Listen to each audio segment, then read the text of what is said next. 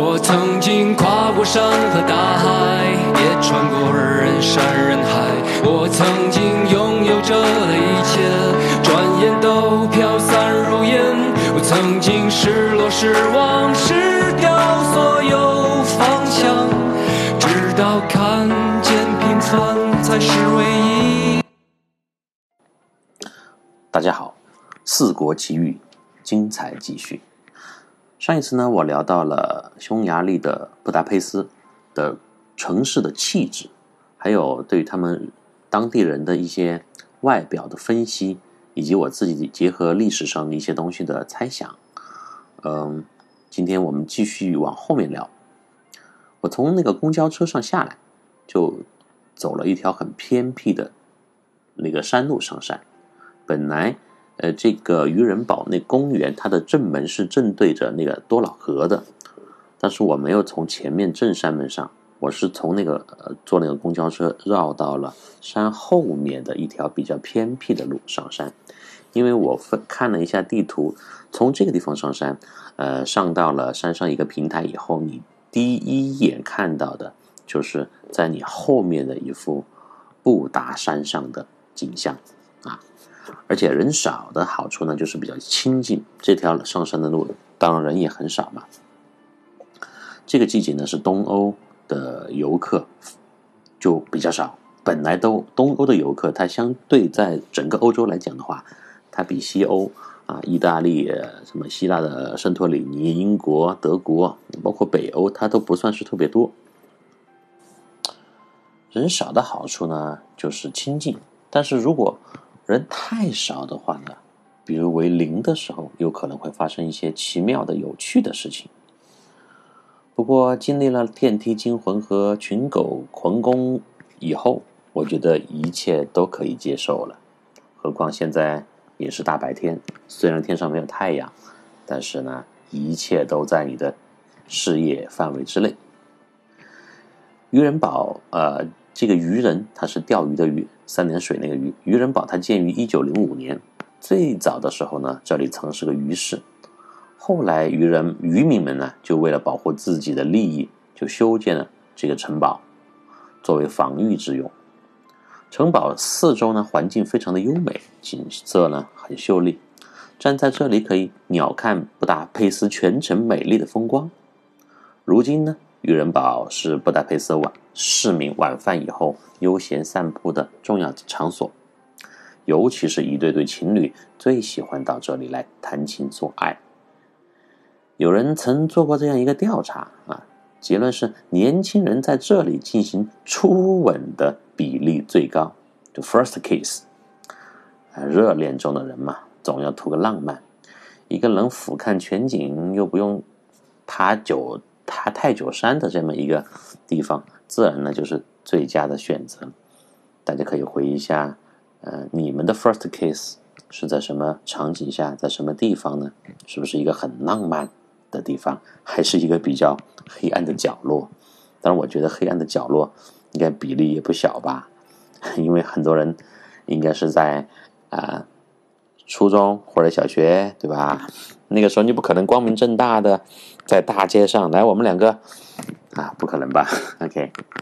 这是我们中国啊，这是我们中国。我们在国外呢，就是呃，就是年轻人们、学生们、青年们，他们那啥第一次的时间都是比较早的，而且没有我们在中国那么诧异，那么觉得不可接受，文化差异嘛，文化差异。好，我们回到这个渔人堡的山顶，嗯，就是看着眼前的美丽的夕阳和多瑙河，听着隐隐约约的汽车声，搂着自己一刻也不愿意分开的爱人，坐在漂亮的大理石板凳上，大家想象一下，去演绎一场集社会主义和资本主义一生的恋爱，是多么的幸福呀！只是呢，他们不知道，在遥远的东方，还有一对兄弟和他们这座城市有着很深的渊源。哥哥呢，大家不是很熟悉，但弟弟呢，是九十年代末和那个本世纪初家喻户晓、全国知名的小品演员。当然，这个人就是陈佩斯。按照我们的常理来推算的话，陈佩斯出生的年代，他这个名字应该是有非常，呃，也就是说，他的名字本来应该是有很强的年代感的，啊，什么国庆啊、宝强啊、建设呀、繁荣啊，啊，什么华呀、什么刚啊，这样比较多。但是你看陈佩斯，他叫陈佩斯，为什么叫陈佩斯呢？是因为在一九五一年的时候。陈佩斯的父亲也是我们中国一个非常著名的电影表演艺术家陈强，随中国青年艺术团代表团到匈牙利的首都，也就是布达佩斯进行访问演出。啊，这些老头也是特别有意思啊，非常的随意，也可以说是非常的浪浪漫和文艺，也有可能他是非常喜欢匈牙利的布达佩斯的这样一个城市。他在匈牙利国家歌剧院演出《白毛女》的时候。就正逢陈佩斯的哥哥，他有个哥哥出生了。为了纪念这个时刻呢，这个陈强他就将他的大儿子取名为陈布达啊，因为我前面讲了，布达佩斯其实是两个区域的城市合在一起的嘛啊，在在这个城堡山的后面的那个区域，也就是我现在所站的这个地方看到的那批山上的城市，就叫做布达城，所以他的哥哥就叫陈布达。然后过了几年呢，二儿子出生了，这个陈强就把他取名为陈佩斯，也算是一个延续嘛啊，布达佩斯。然后陈佩斯其实还有一个妹妹叫陈丽达啊，呃，陈丽达呢也跟匈牙利有关，因为丽达它是匈牙利的一座岛屿的中文翻译。好，所以我们就由此可见，呃，陈强他们一家跟。布达佩斯的这个渊源是很深的，啊，聊到陈佩斯呢，呃，可能就是八零后的同志们的同伴们，呃，有一些印象啊。他本来是中国一个非常有名的小品演员，他从一九八四年第一次在春晚上面亮相以后，就创造了很多很多的这个呃喜闻乐见的或者是非常受欢迎的小品节目。然后呢？当时他的这个名气呀，就应该说是在全国达到了顶峰啊。演艺圈的嘛，大家都知道，你的名气越大，身价就越高，挣的钱自然也就越多。但是陈佩斯他后面，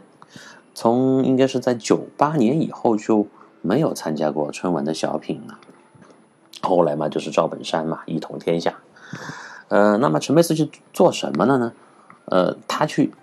从事从事这个他最喜欢的，也是他一直在做的话剧表演，包括现在，他也出了很多精品的话剧节目，比如说阳台呀、戏台呀啊等等等等。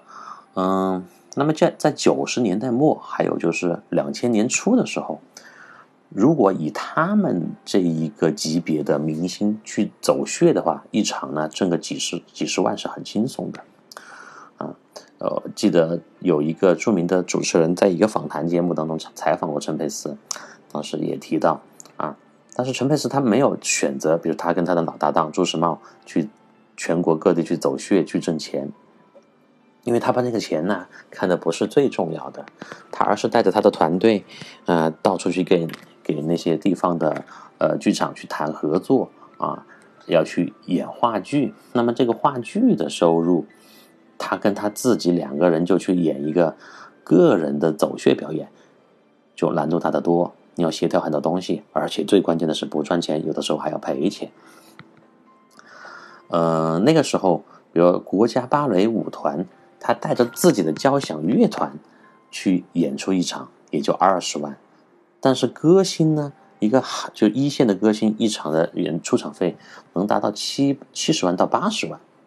啊，陈佩斯呢？他明明可以挣，就是那种一线歌星的那种级别的钱的出场费，但是他选择了放弃，他选择了啊，回到这个话剧舞台去实现他的理想吧。呃，怎么说呢？呃，主持人在采访他的时候就说：“这挣钱不好吗？”啊，呃，陈佩斯反问他：“那挣钱干嘛呢？” 主持人说：“买房子呀，买车子呀。”啊，陈佩斯就说：“那房子车子买完了又怎么样呢？那后面听到的话也是我们经常都听过的。那房子那么大那么多，那是每天晚上你就住一张床呀，你就睡一张床呀。而且陈佩斯还说，他花了曾经花了很贵的价钱买了一张市场上当时说最好的床，但是呢，他睡了腰痛。医生说，医生说你不能睡这个床，因为太软了，这个对你身体非常的不好。呃，然后他幸好。他在装修的时候，在自己家里面留了一个小炕，就很硬的那种小炕。到现在为止，他要不就睡炕，要不就睡那种很硬的硬板床。那个，呃，很舒服的、很贵的大床，他就没有再睡过。然后他还说，那个汽车再好的车也是四个轱辘呀，啊，代步就可以了嘛。你看这样的一个生活态度和对金钱的理解。啊，我们经常说，我们中国经常说现在的小鲜肉怎么样了？挣钱啊，太啊太容易了，所以社会社会太浮躁啊。之前的老艺术家呃有情怀、有品格啊、有境界等等等等。当然，我们不能去批评谁是对谁是错的，但是我个人来讲，还是很欣赏陈佩斯啊先生的这样一个生命观嘛。我前头提到的生命观，还有对金钱的理解。他可能就觉得精神的财富比物质的更加的让他呃着迷，更加的有吸引力，并且他非常去享受这样一个过程。然后聊到这里呢，我又想到另外一个话题，就陈佩斯先生是一个喜剧喜剧演员嘛，我们都知道，呃，但是他在采访当中经常提到他经常失眠啊，而且是在。这个演出之前就十几天的时间，每天晚上睡不好觉啊，然后也有一些呃可能比较轻微的心理问题，焦虑呀这样的一些情绪，呃，我就想到一个问题啊，其实我们都知道，世界上很多的特别厉害的喜剧演员、喜剧明星都有抑郁症啊，比如说卓别林，卓别林他其实。嗯，他的精神有很大的问题的。然后大家非常熟悉的英国的憨豆先生啊，嗯，罗恩·阿特金森，呃，这个特别看起来阳光，随时都是用肢体语言赢得了全世界的人的这个认可，给了大家太多的欢笑，尤其是学生朋友、小朋友特别喜欢他。憨豆先生，他啊也是有抑郁症的。再加上那个金凯瑞，就是很早的一个美国电影，不知道大家看过没有？叫《变相怪杰》里面的金凯瑞啊，说那个电影大家都已经知道，就是《楚门的世界》的主演，他本身也是一个喜剧演员的一个形象，但是他的那个情绪也有非常大的问题。然后还有周星驰也提到过抑郁症啊。他患有抑郁症，然后我们很熟悉的崔永元就不说了，然后葛优也有一些焦虑症啊，然后包括现在很红的徐峥，嗯，就是这些人他们在屏幕上或者是在舞台上都是一直带给人们啊巨大的欢乐，非常活泼，非常啊善于调动气氛的一个很幽默的人，一个很搞笑的人。那么为什么这样的人？基本上他们在台下如此的沉默寡言、孤独忧郁呢。嗯，可能我想哈有这么几个呃原因吧。第一个就是人的情绪一定要有对比，比如说你看我自己，我在那不勒斯遇到的恐怖的事情，到了这个匈牙利，呃，那个很好的房间里面，很温馨的房间里面，我就发现。心里特别舒服，因为有对比，有悲才有喜，同样有喜才有悲。嗯，喜剧演员他们可能长时间在这个舞台上也好，镜头前也好，都是一种情绪，他没有喜和悲的转换，他没有那种绝境逢生啊，也没有那种呃死里逃生的那种很刺激的大起大落，所以他的情绪一直虽然很。很看上去很正面很好，但是他非常的平稳。那么这种情况下，他的情绪就没有一个宣泄的出口了。所以，我们普通人在生活当中，如果不爽的话，可以看看笑话，看看喜剧电影，那就宣泄自己的不满，甚至看鬼片也是一种放松的表示啊，一种放松的放松的方式。但是呢，喜剧演员他们可能就没有那么多宣泄情绪的通道，为什么？因为他们的职业就是搞笑呀，所以对他们来讲，搞笑的手法太清楚了，一般的搞笑刺激或者放松就完全对他们没有什么什么作用。用我们通俗的话来讲，他们的笑点无比的高，他自己就是搞笑的，你去把他弄弄弄得呃笑起来，是不是很难呢？啊，嗯，卓别林之之前有一个段子，他是这样说的：有一次他去看医生，呃，他就问那个医生：“医生，您能看好我的抑郁症吗？”医生说：“最好的办法就是看小丑表演，把自己逗乐吧。”啊，那个时候是流行的小丑表演，就觉得很搞笑嘛。通过肢体，通过夸张、夸张的一些行为，让大家发笑。那卓别林就回答：“我就是那个小丑。”那请问，我怎么来让自己笑起来呢？然后还有一个可能是喜剧呢，呃，它不是一个闹剧，它有它承载着悲剧的内核在里边，它是通过悲剧的这样一种主题来完成的。所以我们看到很多的电视、电影，呃，作品里面喜剧的角色呢，无疑都是身份比较卑微的，生活不如意的，但是向往着高贵的身份、优越的生活的小人物，这样的一些人，他们要么就非常的懦弱，要么就丑陋虚伪，啊，为了成全自己的飞天梦，他们把自己啊，往往就装扮成了那种很高贵典雅、富甲一方、真诚热情的一种形象。但是在众人的眼中，他们的表演呢，不过就是皇帝的新装，只是他们自己浑然不知。也就是说，我们在笑这些喜剧人的时候，是不是有那么一丝嘲笑的意味在里边呢？啊，所以我这个事情也是比较有意思的，我就一直在分析哈，为什么喜剧人那么多喜剧人？容易得抑郁症呢？他们可能会获得一些很大的成就感，看到全场所有的人都在笑，嘻嘻哈哈。哎，从表面上来讲，这叫做给别人带来了巨大的欢乐。但是他们自己的内心是怎么样一种状态呢？然后第三个，我觉得跟喜剧这门艺术还是有关系吧，因为喜剧它是一门。需要控制力极强的艺术。就日常生活当中，我们都有过这样的体验：我们很容易把别人弄哭，但是不容易把别人逗笑。所以，当你在台上痛哭流涕的时候，别人会忍不住抹眼泪。但是，你有时候在饭桌上给大家讲一个笑话，除了你自己，别人都不觉得好笑。那么，喜剧演员要让很多人好觉得好笑。那他就必须要花非常多的心思去研究共性的笑点在哪里，就是绝大部分人的笑点在哪里，他就需要太多的努力去探索令所有人都开怀大笑的方法，而现场的观众的反应呢，就是他直接搞笑功力的事情时。所以，如果他说了半天没有一个人笑，那么他受到的那种挫折感。比悲剧演员和正剧演员呢就要大得多，这也是一个很重要的原因吧。我们看到的很多喜剧演员，他都是成功的一面，但是在百分之九十九里面的不成功，你看到没有呢？我们看到的表面都是那百分之一的成功呀。呃，又扯远了哈。所以呢，我想表达的是。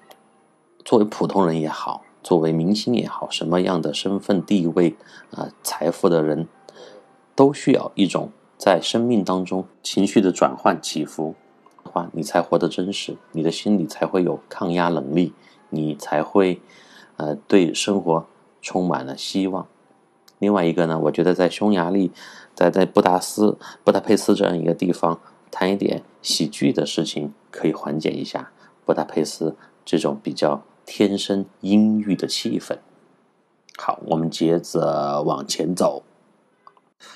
呃，我就爬完了一节很长的那个石梯子，啊，来到了城堡山的渔人堡的最繁华的区域的后面的一块比较安静，呃，人很少的地方，没有人。我上去的时候那个时候没有人，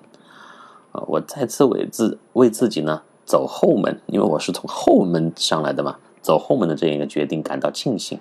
因为我从刚刚那个楼梯爬上来的，就刚到城堡上的那个平地上，我就看到了前山看不到的美丽的雪景，就是佩斯的城市全貌，它早就在风光纪录片和明信片上闻名于世。我们在很多这个媒体上面，呃，因为，呃，布达佩斯的城市形象嘛，它的最浓缩的最好的一块区域的取景就是在前山，但是我现在此时我在后山，啊，可是多瑙河西岸的布达城，也就是我现在面对那个布达城后面那个城市，此刻正笼罩在很细密的雪花下面。就是这种情形，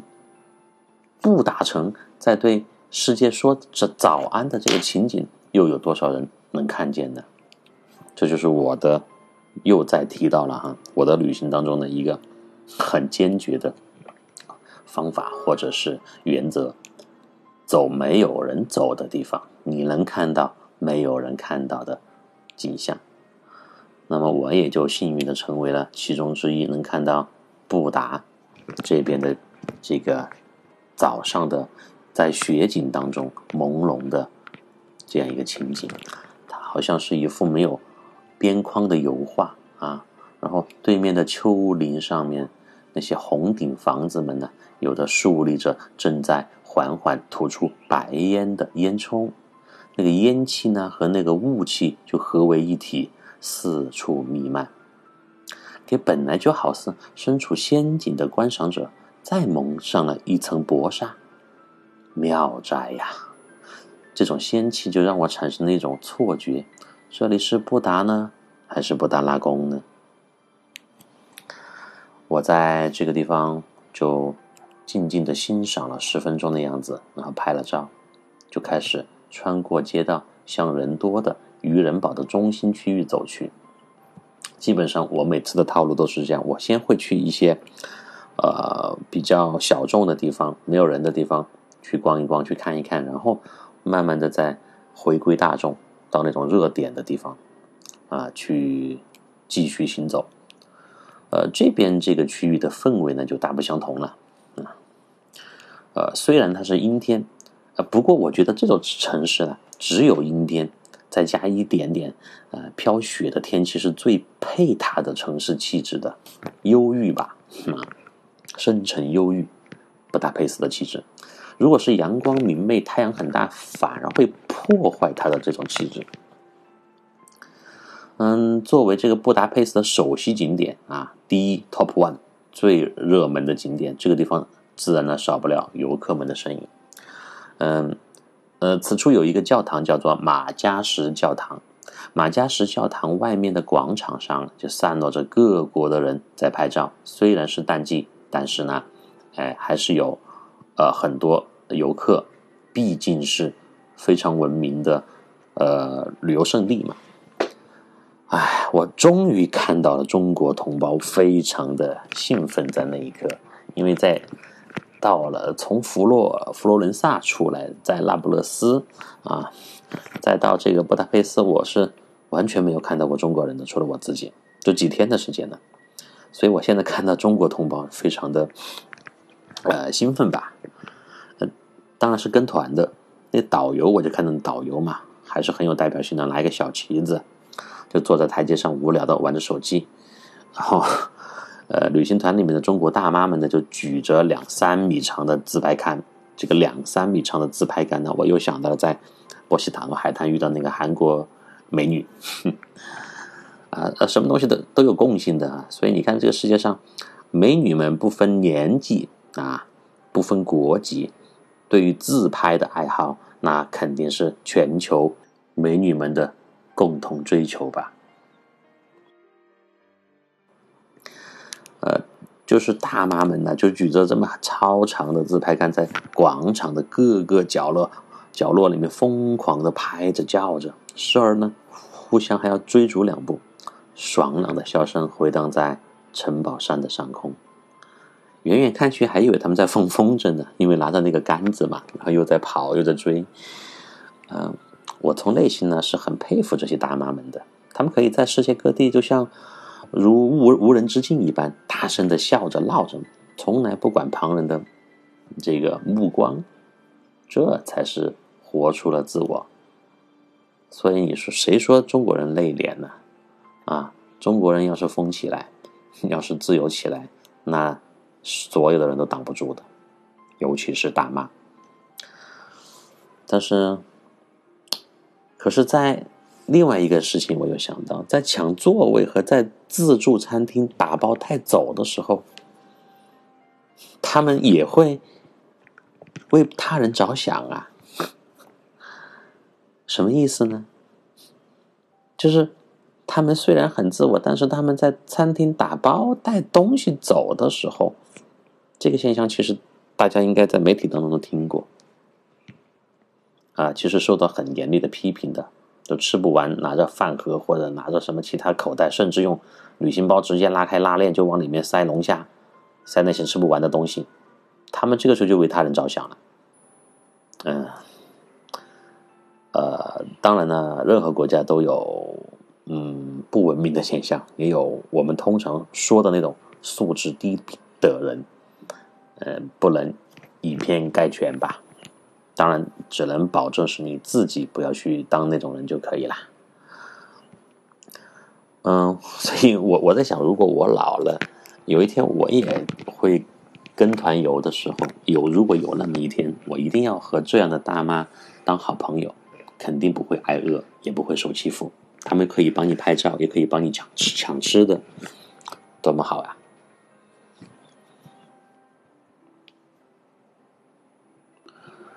啊，我离开了拍照的中国大妈们，我来到了紧靠佩斯城的这一面的观景平台，也就是啊最主流的这一片观景的平台了。著名的塞切尼链桥就在我的眼皮下。因为这个渔人堡就在那个链桥的正上方，河对岸呢，那个城市依然笼罩在薄雾之中，没有什么高楼，车水马龙的声音也不是特别响亮，但是你可以完全想象到街道上的繁忙，浓浓的社会主义气息从对岸飘了过来，不知道为什么，自从我踏上这片土地。社会主义这几个字总是在我的脑海里面盘旋。看来这个坚固的城市的气质是多么的牢不可破呀！从这个角度来看，布达佩斯，它没有伦敦、巴黎的时尚喧嚣，但是也不是完全的静谧。从若隐若现的浓雾中望去，城市的棱角分明，低调务实的匈牙利人穿梭其间。有生活，有故事，有着在这座城市中独特的呈现和它长久的依恋。OK，渔人堡的景色呢，就分享在这里。明天让我们继续游荡在城堡山，再见。